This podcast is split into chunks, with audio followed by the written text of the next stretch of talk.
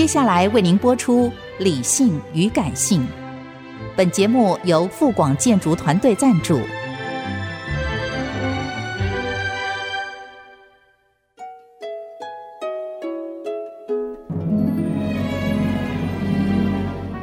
理性与感性不是天平的两端，而是一方向另一方渗透、影响、暂时取得上风的过程。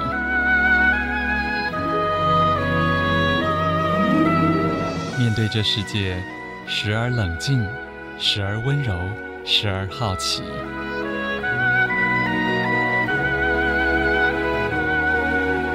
我是陈乐融，陪伴大家一起理性与感性。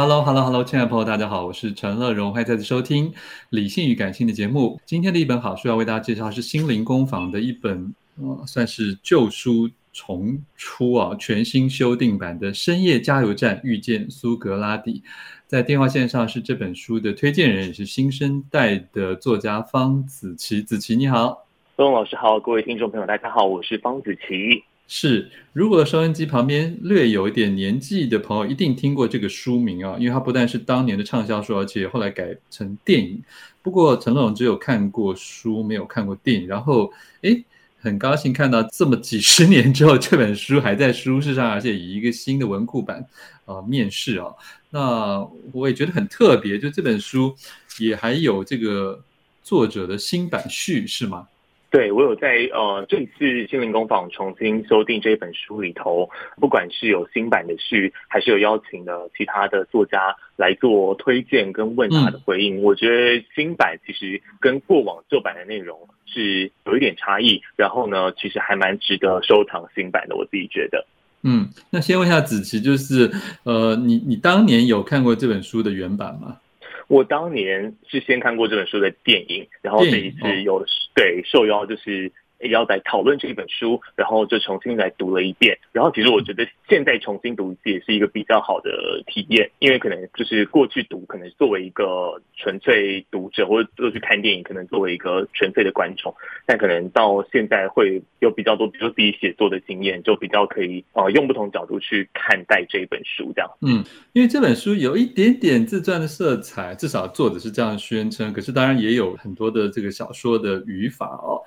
那那我想先还是请这个子琪为大家没有看过这本书的人呢，扼要介绍一下这本书到底在干嘛。哦，好的，这一本书是呃美国的作家丹米尔曼他在一九八零年代写成的一本，他说是半自传体的小说。那最一开始他要写作的可能不是一本小说，而是一本心灵上追求体验的一个指南书了。是，但后来写出来的故事其实跟他自己的个人经验有点关系，因为这一位丹米尔曼他自己也是一个体操选手出身。那在这个小说里面，主角就是一个体操选手，正值他。最发光发热的时候，他在大学也赢过很多的比赛，但是他却感受到他的心灵其实很匮乏。那有一天，他就在一个加油站里面遇到一个老头子，虽然有点奇怪，但是他觉得这老头子好像还蛮有智慧的，所以就尊称他苏格拉底，然后展开了一场心灵的追寻的，可以说是拜师学艺的过程了。嗯哼，而且很妙的是，呃，书中有描述啊，他一开始对他的感觉。主要是佩服他，好像有某些矫健的身手，对不对？所以这还是跟他自己的自身的的算是体能面的兴趣有关系。对，他好像里面有一段，他跟他初见面的时候，然后就看到这个呃老头子，就是苏格拉底，好像突然一瞬间就可以从地面上跳到这加油站的这屋顶上这样子。然后就让这个主角就体操选手觉得蛮特别，还甚至他还说就是像日本的忍者这样子。是是是。但是后来他们也展现出来说，他可能其实不只是体能上，也更作为就是一种心灵上的追求，然后有一点比较神秘主义色彩的一个表现。所以我觉得，当然他作为一个小说，也有他的模糊的空间存在。对，我觉得无论是就是如果他真的是体能上做到这件事情，或者是他真的去学习像是忍术这样的东西，其实都还蛮有趣，而且阅读起来都还蛮有画面感的。其实，对，这会不会其实就很像中国古代，或是所有世界文学系统里面都有那种突然遇到一个貌貌不惊人的怪人，高深，而且通常都是老男人，你有没有发现很少是老女人的？然后呢，对对对对对，这个人就瞬间用一些功夫或是神通，然后收服了那个比较倔强，然后倨傲的年轻男生。你有没有发现，通常这种故事里面几乎都是男徒弟对男的老老师？对，而且我还觉得，就是呃，当然可能作为可能那个呃一九八零年代创作的小说，或是当时比如说同一个时代出产的电影。然后其实可能很多的作品当中，女生的角色多少就是像是这一本小说好了，她的女性的角色包含主角的女朋友，然后包含比如说呃后来她跟这个女朋友结婚，但是你会发现这个女朋友出场的时候，好像她就不是一个主要角色，然后好像永远都是一个陪伴的角色，是就是说起来会稍微有点。这个情况是有点政治不正确，可是我会觉得反而也蛮展现，就是说这本书在一九八零年代产生之后，然后它尽管是回应了在更之前可能嬉皮的运动、反战的运动的一种思潮，嗯、但是回过头来，它其实有它可能呃未尽之处，就它可能达成上，哎，还是可以看得到它是某一个年代的产出的作品这样子。嗯，而且其实这个还有一个年代，就是不过那是更早的一个一个一脉传承，就是从日日本的禅师征服美国之后，然后这种 比较像棒喝式的问答也出现在美国的这种心理学的体系里面的啊，就是你讲什么就会被对方修理，然后对方说个什么，然后你又你又没办法接招。这种模式其实也很有趣，就是可是对中文世界读者来讲，并没有那么的意外啊，因为你不是这样，你怎么去收服这个徒弟呢？就跟唐三藏要收服孙悟空一样。对他，然后呃，这本书里面他就是把后来他的等于说作者他可能以西方的角度，当然书中也纳入很多老师你刚才提到呃东方的色彩的这种模式，他可能跟更早之前的文化去传入到美国社会是有关联的。但是就是说他后来的定位是他觉得说，比如说他称呼他是苏格拉底，那其实我觉得多少是有点致敬，觉得说苏格拉底那种不断去街上询问人的这种方式。是那当然他可能比苏格拉底更棒喝一点，我觉得这也是一个蛮。特别的一个独到的解读的角度，而且你在最后的这个 Q&A 代答里面，你有举出说，其实他叫对方苏格拉底的时候，其实他已经有某种自况了。对，我自己会觉得，当这个叙述者主角呢，去称呼对方苏格拉底的时候，其实放在这个历史上的脉络跟定位的时候，感觉起来，其实你更可以展现到，就是这个主角他自己想要当柏拉图，他想要做的就是，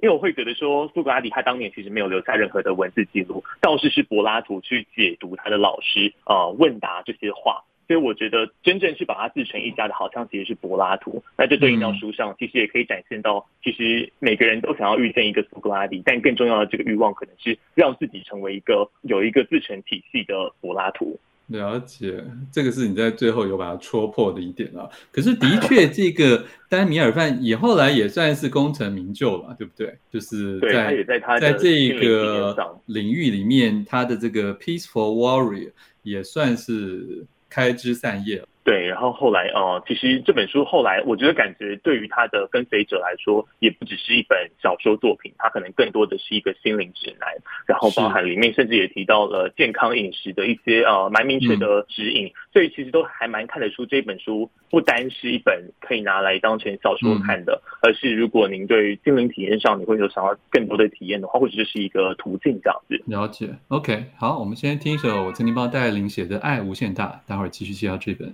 深夜加油站遇见苏格拉底，欢迎回来，陈乐融理性与感性正在介绍的好书是心灵工坊经典重出的《深夜加油站遇见苏格拉底》啊，在电话线上是这本书的推荐人，也是作家、媒体人方子琪啊。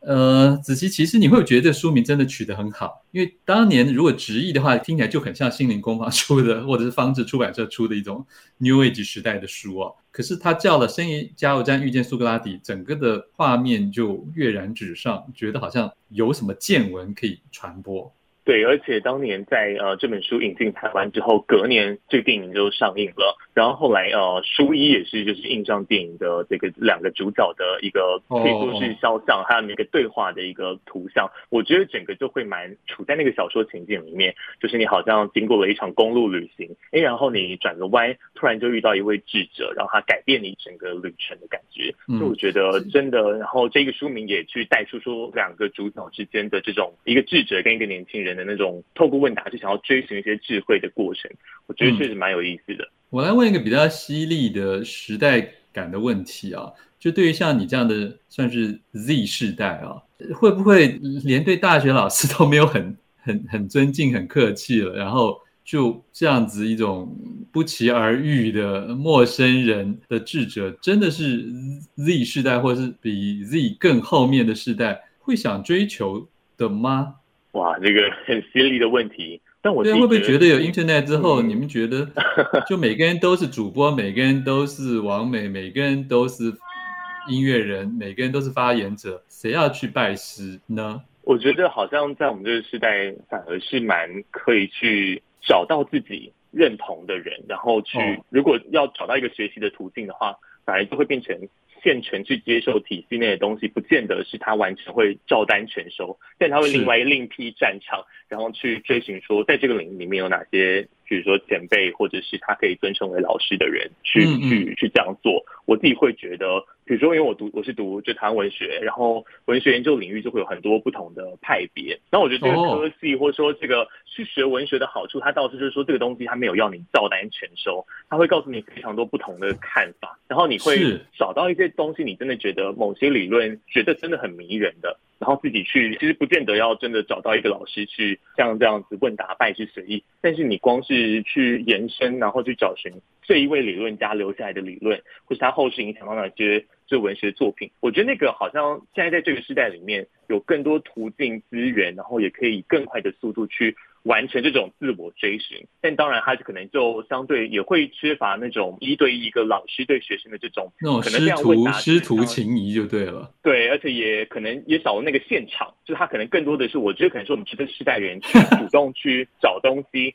但好像。真的一个很长时间，然后你要跟一个人呃耐心相处，跟他甚至有一点不满他，但到最后你会发现这是某一种谆谆教诲的时候，好像这个体验确实是比较少。了解，好，我想还是为一般的听众跟读者来分享一下，就是这个到底以前翻成和平啊，现在翻成宁静战士的这一个所谓作者的向往的目标啊，到底它代表一些什么样子的心灵特质呢？我自己阅读下来，我会觉得我我全书里面我有一个印象比较深刻的段落，就倒不是他真的是有一些展现灵性去飞来飞去，然后跳到世界各地，而是他回到那个加油站，然后他就问他说：“我们在哪里？”然后他就回答说：“我们在加油站的办公室里。”他说：“哎，这不是以前我就玩过这个问答了吗？”他说：“你学到的是，你要确知任何的事情就是在这里，你现在处在这个地方，无论是究竟是何方。从今以后，你的注意力只要开始飘到别的时空去，嗯，就要马上回到时间当下这一刻。”我觉得好像呃，我最近听了一个乐团的歌，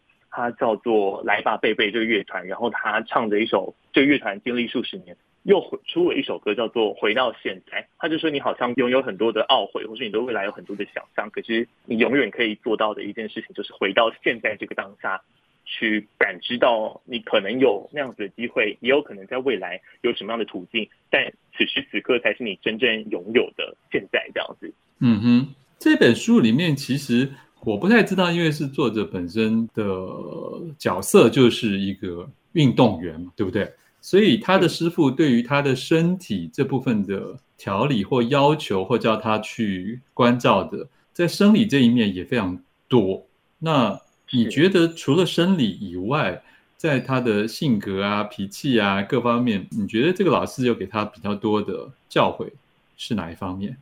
我觉得比较像是他有那一种躁动，可是我我自己读他他也蛮容易生气了，应该这这这样讲对不对？对对，但我不觉得这完全可能是归功于这个老师，可是我觉得可能呃，你你想想看，一个年纪比较大的智者，他当然他有很多的历练，就他就知道哪些事情可能不值得他生气。但可能处在这个主角的年纪里面，我会觉得那样的反应或是那样的脾气是。甚至在他的这个，比如说一个年轻男性的角色里面，我觉得或许都是很自然的。所以我觉得这个历程可能不见得完全是归功于苏格拉底对他的一些棒喝去解除他的这种心灵上的执念。我觉得某一部分也是整个过程，然后时间的历练让他去了解到有些事情的情绪反应不见得是那么必要的。嗯哼，而且这个里面其实最终他们还是有发生了比较类决裂的冲突，可以这么说吗？不过，当然，作者也立刻，至少在书中的徒弟，很快又还是反省了，觉得自己不应该这样对师傅。是自己的骄傲跟我我我慢太强烈，可能就是类似武侠小说都有这样的经历嘛？就是以前哎，差点先跟老师列绝之后，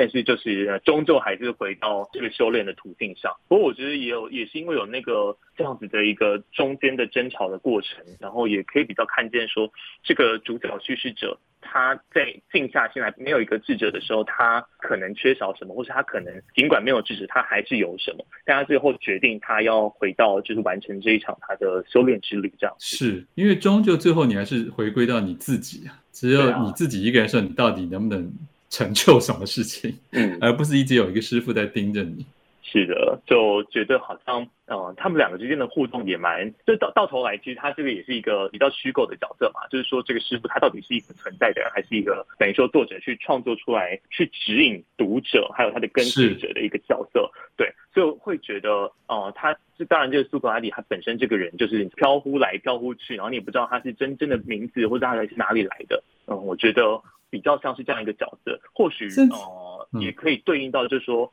其实也不见得这个修炼真的要有一个真正的智者，而是说你要怎么样把你的思考放在一个非常理性的位置，仿佛旁人对你的指导这样子。对啊，有可能是作家自己塑造出一个精神领袖，然后去跟他做虚构的对话，然后来调理自己。嗯，我觉得确实蛮像是这样子。OK，无论是哪一种，我觉得这里面讲的一些细节啊，一些道理，大家可以自己来参考，看是否对你的这个觉醒有帮助啊。非常谢谢作家方子琪为大家推荐这本《深夜加油站遇见苏格拉底》，心灵工坊所出版的。谢谢子琪，铁龙老师。